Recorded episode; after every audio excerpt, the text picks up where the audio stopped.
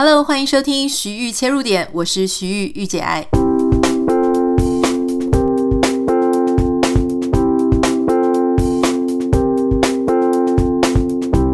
Hello，欢迎收听今天的节目。今天要跟大家讨论一个呢，我觉得是有一点害羞的话题，所以如果现在在收听的你还没有十八岁的话，可能要自己自行回避一下哈。那如果你已经超过十八岁，但是你有一些呃夫妻亲密的行为或是一些私密的事情，你不太喜欢这个主题的话，那今天可能要请你先跳过喽。当然还有很多人也许很喜欢这个主题，那请你要继续留下来收听。今天呢，想要跟大家分享的是一个比较大人的话题哈，就是呃。老实说啦，我想不管我们今天是结了婚，或是我们在跟自己交往的另外一半呢，常常都会有一些非常难开口的一些话题。啊，有时候亲密关系是一种，那有时候其实不是亲密关系，但是互相彼此在生活当中还是会有一些话题，你就是觉得说，嗯，最好是对方不要知道，呃，对方知道的话，我会觉得很尴尬，很难处理哈。今天为什么会让我们想要讲这个主题呢？其实是有一个网友的来信。这个网友呢，请恕我就将他匿名，我猜他可能不会想要让大家知道是谁。好，我先念一下他的信，然后呢，我们再来讨论这整件事情。我相信你一定会有你自己的看法。好，他说：“请问你哦，嗯、我跟老公平常感情很好。”只是后来他很想要，我常常会拒绝他，好想要那个亲密关系啦，导致呢他就会很不爽。但其实呢，我们每两三个礼拜也会有一次。后来因为一些空间的问题呢，我们大吵架一周，蛮伤感情的。可是我们还是很爱彼此，但我们也还是有性生活。不过呢，呃。在我们吵架吵完一两周之后，我发现他居然在 LINE 上面有去问那些关于色情按摩的呃这个群组。老公说只是想要好奇问一问看看，但也没有也不可能去。说真的，要去的话当天就去了。现在呢，她老公已经跟她道歉示好很多天了。他说男人都只是幻想问好玩的而已。我跟他说。那我就要罚他禁欲到他生日，算作惩罚。好，那因为他生日的时候已经定了，我们要去外县市玩耍，但还是觉得很害怕跟可怕。然后这位网友呢，他就传了大概呃差不多十张这个网络截图啊，就是他截了这个，他发现她老公有在那种色情按摩的群组。你可以想象了，就是那种说啊，欢迎加入什么什么哈，哥哥想约几点看上哪位美眉啊，都可以跟我们讲啊，然后就一大堆这个辣妹图。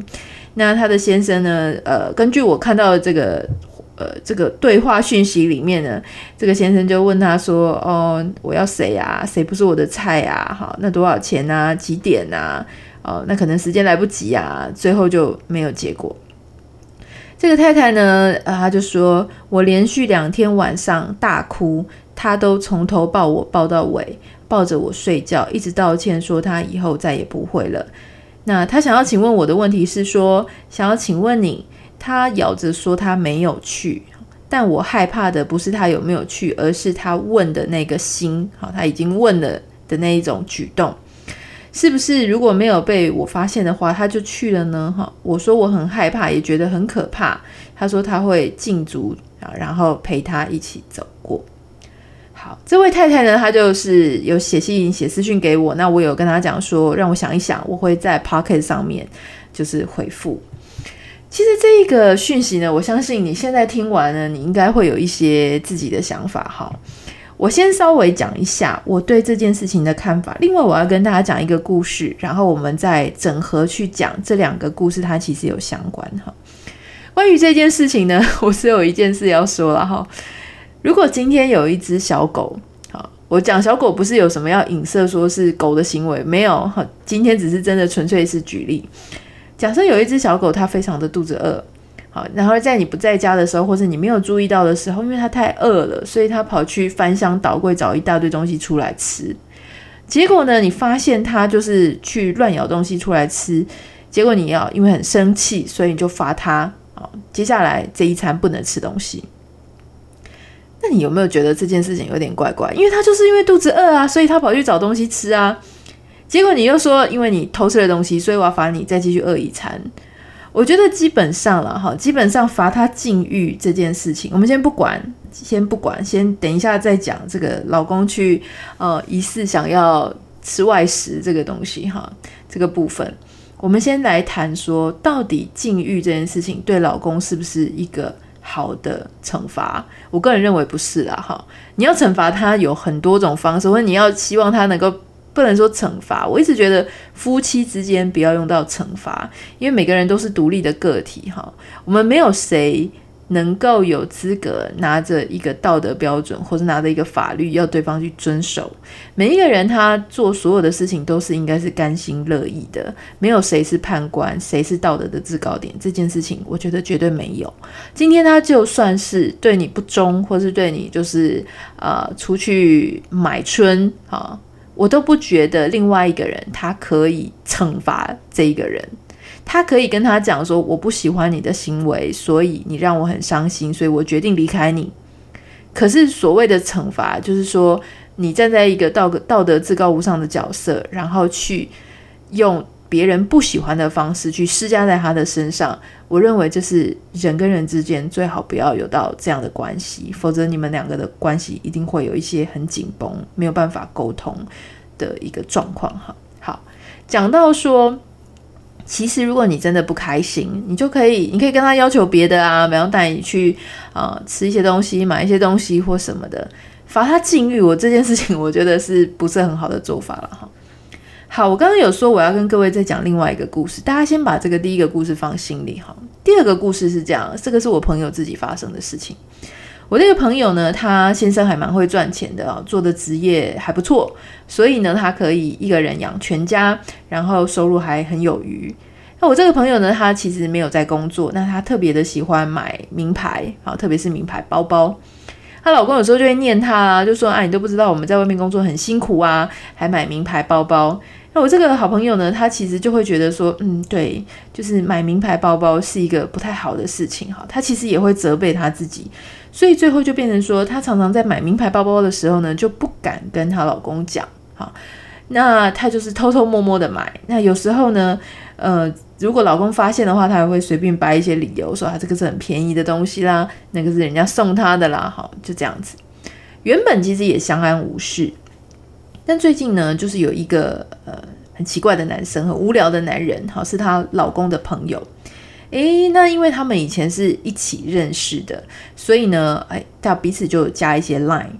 结果最近这阵子呢，这个男的就很奇怪哦，他就会跑去问这个，就是假借说他要买包包的这个借口，他就跑去丢我这个朋友一些 line。然后他就一开始呢也问得很正常，说，诶，这个包包怎么选呢？哈，这个牌子有什么系列？女生比较喜欢什么系列呢？他就说他是要买给他老婆的。所以我的朋友呢，一开始就不疑有他，就跟他传了一些讯息。结果越来越奇怪，就是这个男生呢，照每天照三餐在丢他，而且呢，诶，一开始还是问包包的事情，后来呢，就干脆不问包包了。诶，还这个儿子画什么图案，他居然还传给我朋友，哈，就说，诶，你看这是我儿子画的画，然后呢，就开始拉塞聊一些别的东西。我朋友就开始觉得很奇怪，想说你开始不是只是想问包包吗？怎么开始已经在想要跟我哈拉聊一些别的，而且照三餐丢哈？那我这个朋友呢，他其实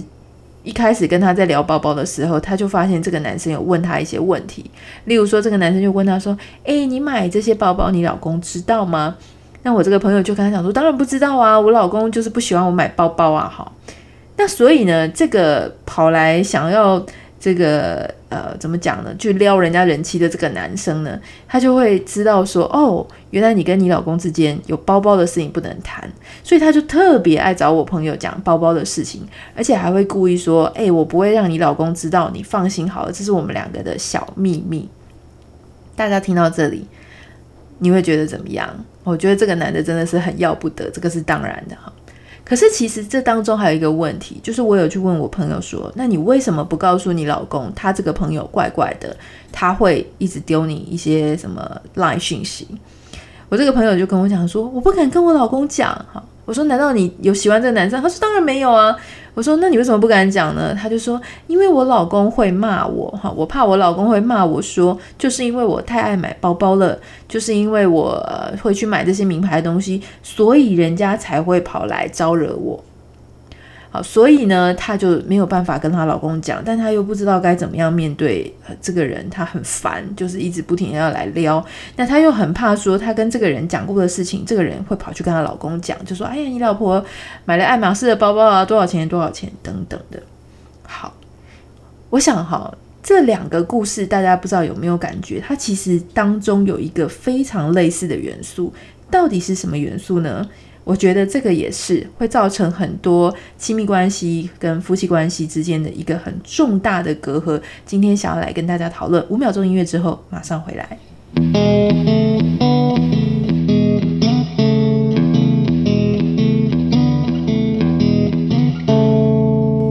当然了，我相信有各式各样的角度呢，可以去谈今天的两个故事哈。特别是第一个故事，就是丈夫疑似企图想要。招妓啦，哈，直接这样讲。那当然，很多人就会开始从什么忠诚啊，然后什么招妓脏不脏啊这些事情来谈。可是我认为，哈，如果一件事情我们就谈到那样的程度，其实就太肤浅了。今天想要在节目当中给大家另外一个思考的点，就是关于羞耻感，就 shame 这件事情。羞耻感呢，其实是一个我们常常会忽略，但是在彼此的生活当中里面，它占据着一个非常重要的因素哈。所谓的羞耻感呢，就是说，呃，你觉得自己不够完美的地方啊，或是你觉得你讲出来就很气弱，就比人家差了一截，你觉得你自己也很在意，可是你又说不出口，没有办法承认自己呃不够好的那样子的地方。例如说哈，诶，其实。这种羞耻感啊，它很可能会在各式各样的地方，它会发生哦。哈，有一些呃大的事情，比方说有些人他离过婚，这个离婚的记录可能是他人生的一个羞耻感。有一些人他可能是他没有念完大学啊，他学历不好，呃，其他人都学历很好，那只有他一个人是学历比较差，所以他感觉有一种羞耻感。别人在问学历，在讨论说你以前哪里毕业的时候，他不敢讲，也不想讲哈。那有一些人，他是说哦，从小常常家里的人就会骂他说：“你这个没用的家伙，你这个做事情都会永远都会失败哈，全家都是被你拖累。”那常常被人家这样指责之后呢，他心里也会有一种觉得自己是呃不好的东西、不好的人，然后他不值得拥有很好的一个际遇和很好的未来，他可能会自己内心有这种羞耻感。另外呢，也许有些人他曾经无意之间。直接或间接的害别人，失去了宝贵的物品，或是宝贵的生命。哈，比方说，有时候可能你真的不是故意的，可是呢，你的原因，所以他别人可能为了要救你，所以别人反而丧生了。这些事情哦，非常的大，那都会造成一些羞耻感。那你说，除了这些大事情之外呢，有没有一些小事可能会造成羞耻感？也有哦。比方说，像刚刚那个故事里面的，比方说有些女生哈，或是男生，他们很喜欢花钱买名牌。那他为什么会在花钱买名牌的时候有羞耻感呢？有些人他其实花得很心安理得啊，哈，比方说他赚得很多，或他家境很好，或是他从来就不觉得买名牌是什么不好的东西，他觉得那个是呃为了自己的外貌做加值啊，或是说因为有这些名牌让他自己呃更棒。如果有一些人他是这样，那还好。可是有一些人呢，他是其实他知道买名牌是，啊、呃，他觉得一方面他觉得很奢侈、很浪费，他自己没有办法赚到那样的钱，可他却想要那样的消费，或是说他就是把他先生或者把家产拿去挥霍，啊、他又控制不住他自己的购物欲，在这样的时候呢，就是他会产生一种认知这件事情是错误的，可是他却还是继续去做，他会有一种羞耻感，呃，那小的。小的羞耻感，例如说，嗯，该念书的没念呐、哦，你应该要好好努力，可是你没有努力啊，或是说有一些人他在一个工作上没有办法做很久啊，或是有些人他在情感上就没有办法一直专一在同一个人身上，这些小事情也有可能变成一个人的羞耻感。那当一个人呢，他其实满怀着羞耻感的时候，哈，最糟糕的事情是呢，第一个他就没有办法在羞耻感之外。去仔细的思考，说他为什么会有这些行为，或是他为什么内心里会有这些想法。我们来谈第一个故事哈，就是那个丈夫他去这个色情按摩群组啊问价码，然后跟人家约时间。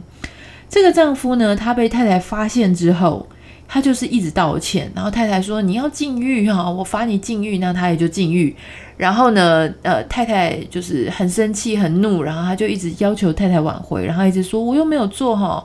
诶，我们不能去判断说他到底是从来有没有做啊，我们也不需要去兴风作浪这件事情。哈，好，那反正他那样讲，我们就那样信了。可是其实这当中有一个很大的问题，就是说。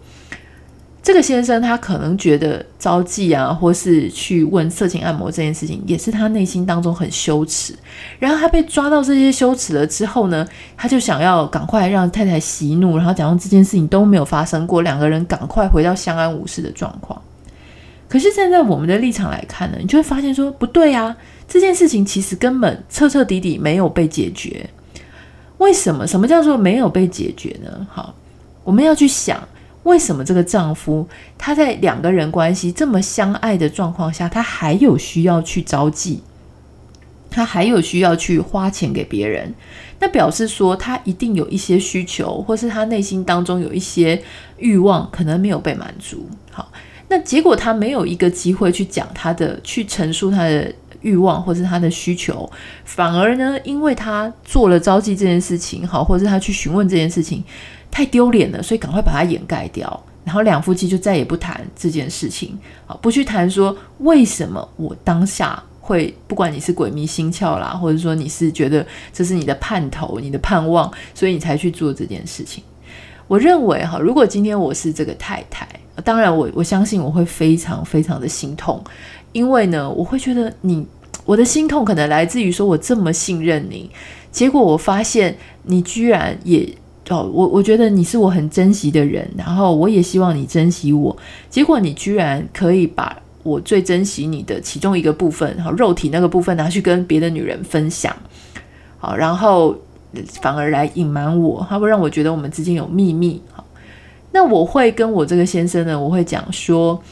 呃，可是我真的很好奇，就是是不是我们当中有一些什么样的问题？比方说，是不是其实你觉得？你期待的性生活的频率要很高，或是多少？你是觉得是你自己的周期是，比方说三天一次吗？四天一次吗？还是每天都要呢？好，那其实他前面有讲说他们两三个礼拜一次，我个人认为两三个礼拜可能比平均值再长了一点嘛，因为根据一些呃医疗上面的数据显示，一般人的平均当然会随着年纪越大，也许次数会变少，但是呢，平均大概一个礼拜一到两次应该是蛮正常的哈。可是老实说啦，就是夫妻之间的亲密关系也没有所谓正常不正常，就是两个人能不能接受。那两个人能不能接受的这个呃立论点哈，就是说他必须有一个原则，就是说你们两个要真的开诚布公的讲真实、真心话、诚实。如果今天有一个人他需求量就是比较少，另外一个人他就是需求量比较高，他就是比较饿啊哈，他的胃胃纳量比较大啊，那你其实最好要知道。知道了之后呢，两个人才可以一起去想说，那我们要怎么面对跟处理这件事情。可是我一直觉得，在台湾哈，或是华人的社会，我们常常会觉得性这件事情呢，就是很丢脸、很羞耻、很羞愧，所以我不想去谈。好，最好就是大家稀里呼噜的哦，突然睡觉的时候啊，摸一摸，然后大家就自然而然的发生，这样是最好的。可是都没有人愿意去谈说，诶，呃，今天如果我想要，但你不想要，或者说我的频率就是比你的高很多，那我应该怎么办？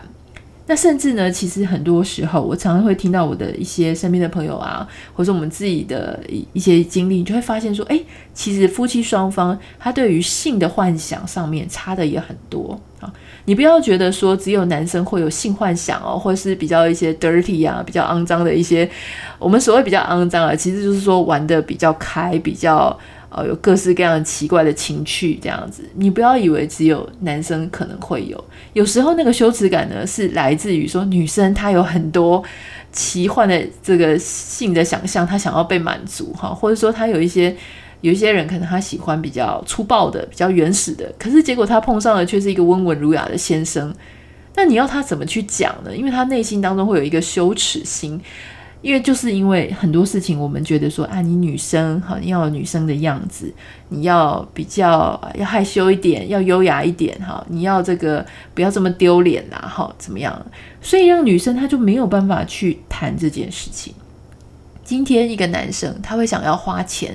当然我想有很多理由，但是我可以想到其中一个理由就是他花钱他觉得比较干脆，事后少很多麻烦，好。因为大家都知道不要钱的最贵嘛，哈，不要钱的你就是跟人家谈感情的哦。那要钱的呢，有些男生会觉得说，至少我没有欠对方。另外一个理由呢，有可能是因为他会觉得说，如果我花钱，那我就不会压力，心理压力不会那么大。比方说别人可能不会笑我说，哦，我有没有有没有做前戏啊？我有没有很认真啊？我尺寸大不大啊？或是我我有没有几分钟啊？我有没有让你舒服啊？如果我是花钱的，我就不用去管这些事情。哈，那有另外一个层次可以去想这件事情，就是说，那这位太太，哈，不是不一定是这个个案，常常很多在夫妻的互动的时候呢，为什么先生他会觉得压力很大？可能的原因就是因为太太让他觉得说很多标准是很高的，比方说，呃，像我曾经听过我那些朋友啊，这个狐群狗党一些男生，他们会讲一些真心的心里话。有一些太太她配合度真的很低哈，因为他们可能就觉得说啊，不要啦，就是不要不要用嘴巴啦，不要用手啦，哈，不能翻身啊，就是大家就是最好一个姿势做到底这样。可是那先生可能就想说。啊，可是有时候影片啊就会有这些啊，我就很想试试看啊，或是好玩嘛，哈。所以在这种非常难去沟通的一个部分里面，其实有一个问题点，就是所谓的羞耻感跟羞耻心。那其实另外一个那个故事，就是买包包的那个故事，它其实也是一样。为什么他会当中这个男生的呃友人他会说哦，你老公是不是不愿意让你买这个？奢华的包包啦，很昂贵的名牌包包啊，那我来跟你谈羞耻感这件事情呢，它不只是会让我们当中我们彼此之间没有办法沟通，它最严重的影响是会在彼此夫妻或亲密关系之间留下一个很大的破口。那个破口的存在呢，就会让呃外界或是其他的势力或是其他的人物哈人事物有机会去透过那个破口。而分割，而离间你们之间的感情。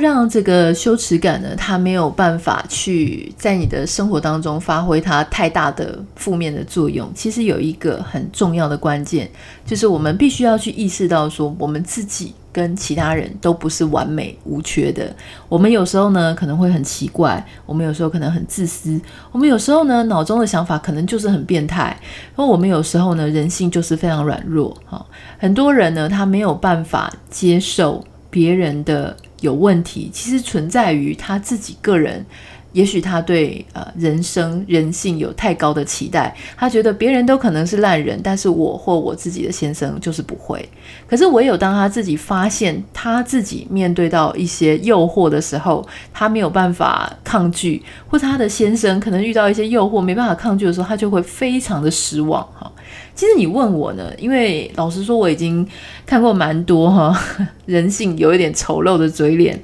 就是也不能说丑陋啦，就是说人性很软弱的时刻哈，包含说诱惑啊，被诱惑啊哈。那我们也走过那种被诱惑，或是我们走过诱惑了人家，然后或是无意当中让别人觉得说呃很不舒服。那看过很多。呃，欺骗跟谎言等等这些事情看过非常多。那在这样子的过程当中呢，其实你知道吗？就是我觉得啦，你看过越多，或是你身边的人经历越体验过越多呢，其实对你无形当中就打了一种预防针的概念。也就是说，当你在发生。当然，我相信你没有自己遇过哈。当你自己遇到的时候，还是会很惊讶。比方说，我朋友他如果遇到老公外遇，他就说：“天哪，我以为全世界男人都会很烂，只有我老公不会。”好，我想要在这里跟各位讲哈，就说每个人，不管是你或是你的另外一半，真真正正都很有可能会遇到这一些 trouble。可是这一些事情呢，它不能去定义你这个人是不是一个完美的人。好，因为每一个人他就算再好再完美，他都很有可能在某一个时间点上。经不起诱惑，或者他在某一个时间点上，因为他内心有一个缺口，有一些需求没有被满足，所以他会做一些很匪夷所思的事情，不像他平常在人生常轨当中所做的事情。那其实，与其我们要去用非常高的标准，或者是去用道德判断去。去跟他讲说，你怎么可以这样子？你真的让我太失望了，丢了全家的脸。我觉得讲这些话都没有意义哈。你讲这些话只是在抒发，在宣泄你自己的情绪，跟你失落、跟你失望的情绪而已。真正有意义的是什么？是去了解那个需求点到底是什么哈。那个需求点呢？如果是两个人还有机会可以一起去修复、一起去调整、一起去弥补，而且你你们两个真的还是很相爱，我相信。一定可以找到一个解方，就算你们两个人之间没有办法谈出一个很好的结果，那那其实可以去跟一些咨商师啊、性的咨商师，或是心理的咨商师，或是婚姻的咨商师，可以去讨论。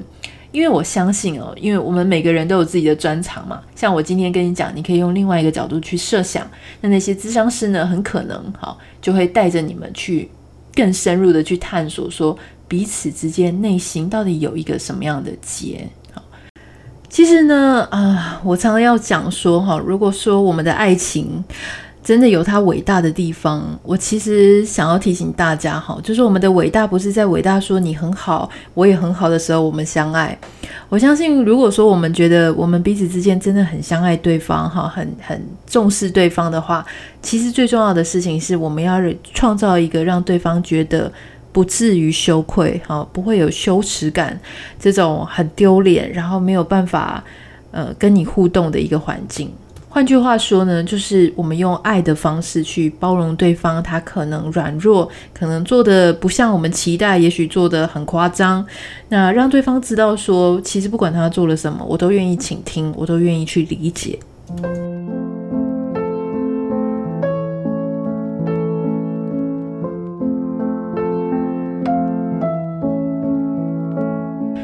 我相信所有的一些出乎意料的行为，它都只是一个表征。哦，就像你皮肤里面，人家常常在中医不是会讲说啊，你这个呃有一些什么舌苔啦，哈，或者长了一些什么痘痘啦，那都只是外显的。其实那个里面，真正你的身体里面，好，就是会有一些病灶。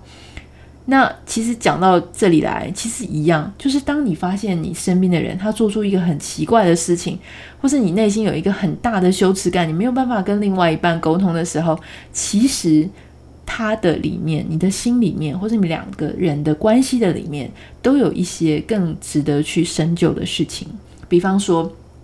像我那个朋友，她对于她买名牌包包，她一直感觉到很羞耻，哈，然后她觉得她没有办法跟她老公谈这件事情，导致她这个目前的表征看起来就是有其他人很容易就会从那样子的破口去挑拨离间他们的家庭。可是老实说呢，我在旁边看，我到底觉得这个是什么样的问题？其实这个问题就是出在这个太太她一直觉得先生养全家，让她觉得很不好意思。好，让他觉得说他是占了先生的便宜。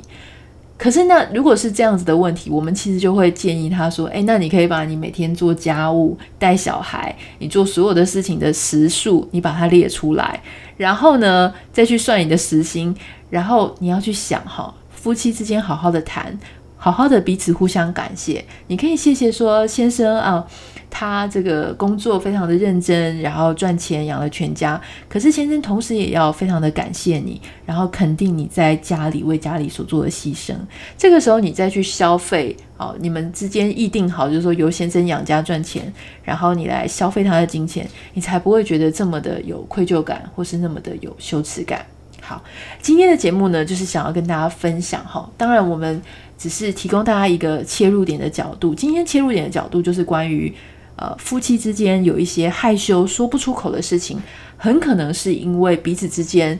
呃你们其实深深的埋藏了一些羞耻感在心里面，而没有办法把真正问题的源头找出来。比方说，第一个故事啦，很可能是性生活上的频率跟需求；第二个故事很可能是对于谁在养家这件事情哈，然后谁在花钱这件事情，呃，一一方一直觉得说自己好像就是一无是处啊，没有被感谢，然后或是呃，感觉这个家里的权力关系很不平衡。好这是今天要跟大家分享的主题。如果想要了解更多呢，那当然你也可以欢迎你私讯我。那如果今天的故事跟你的生活当中有一点像，也欢迎你可以私讯我到我的 Instagram 账号。有网友跟我说，为什么我的 Instagram 呢的这个 T 一直都没有发音？好，我们来发一个正确的 Instagram。好，欢迎你可以写信到我的 IG 账号哈，就是 Anita the Writer A N I T A 点 W R I T E R Anita the Writer，你可以私信给我，包含你今天听了这个故事，你有什么想法，或是说你自己呃，也许正在面临这样子的一个困境，就是说你很想跟对方沟通，可是有一件事情觉得嗯，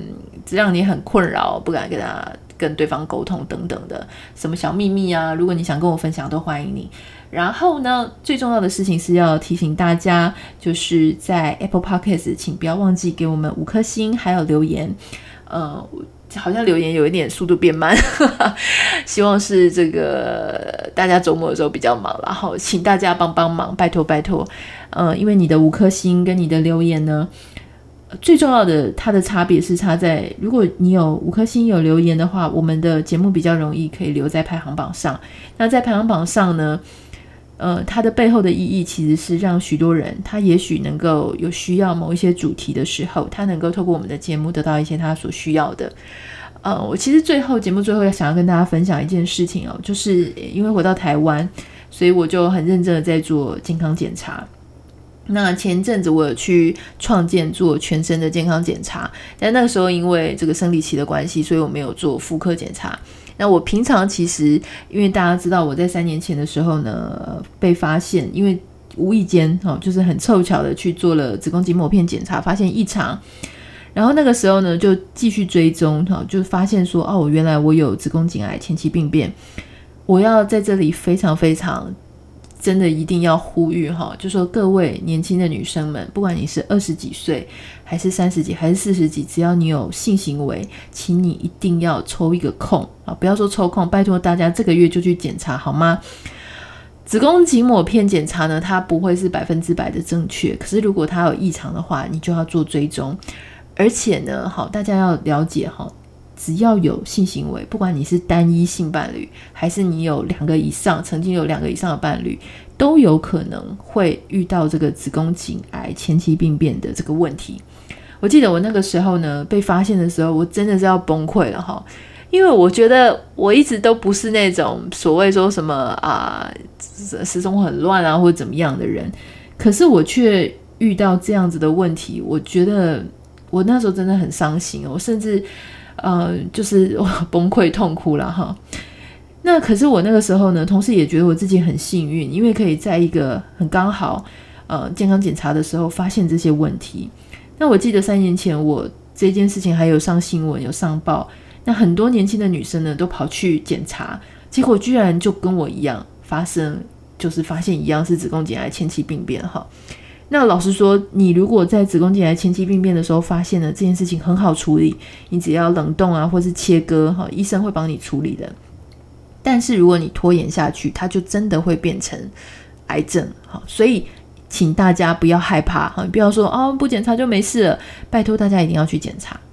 那我这次回来台湾呢，我其实又跑去，因为我的妇科都在核心做检查嘛哈。那大家如果是台北人的话，你可以去核心；你如果是其他县市的话，那当然我相信只要值得信赖的妇产科医生都可以。嗯、我这次检查，那发现说，哇，我的这个妇科里面的这个巧克力囊肿非常的大。那当然我们就要做一些必要的筛检啊，必要的处理。那我在这里只是想要跟大家讲 说。因为其实我们也已经迈入四十岁，大家知道，二零二零年是一个让大家重新思考的一年。我们重新的去思考说，生命它可能其实是稍纵即逝，很短暂的。呃，我不是说我检查出来已经病入膏肓了，并没有哈，但是确实有一些事情要处理。但同时呢，我也开始去思考说，如果人生是这么的短暂，哈，这么的脆弱，哈，很可能有一天我们就不知道是谁要先跟谁说 goodbye。那如果是这样子的话，我到底应该要带给我的生命，还有我要带给别人的生命一些什么样的东西？那我其实就一直跟我自己讲说，我非常开心，我现在正在做 podcast，我正在做一个呃社群媒体的 KOL。然后我写的东西或许多多少少，或是我讲的东西多多少少可以带给别人一些帮助。老实说，我就觉得我的生命这样子做，我就觉得很有意义。所以我决定要更加努力的去带给大家一些我觉得可以改变你们的人生，或是让你们的人生过得舒服一点、自在一点，或是说有一些事情我可以先提早告诉你。比方说，就像健康检查，请大家记得要去做健康检查。哈，呃，好。今天的结尾有一点沉重，但是其实我就是想要跟大家说，生命不是很长，我们要把时间留在呃非常有意义的事情上，然后想做什么就去做，想要完成什么样的梦想就去完成，不要再等，不要再拖哈，想要看什么就去看。好，那这就是今天的节目的结尾，呃，我很爱大家，那我们就下次见喽，拜拜。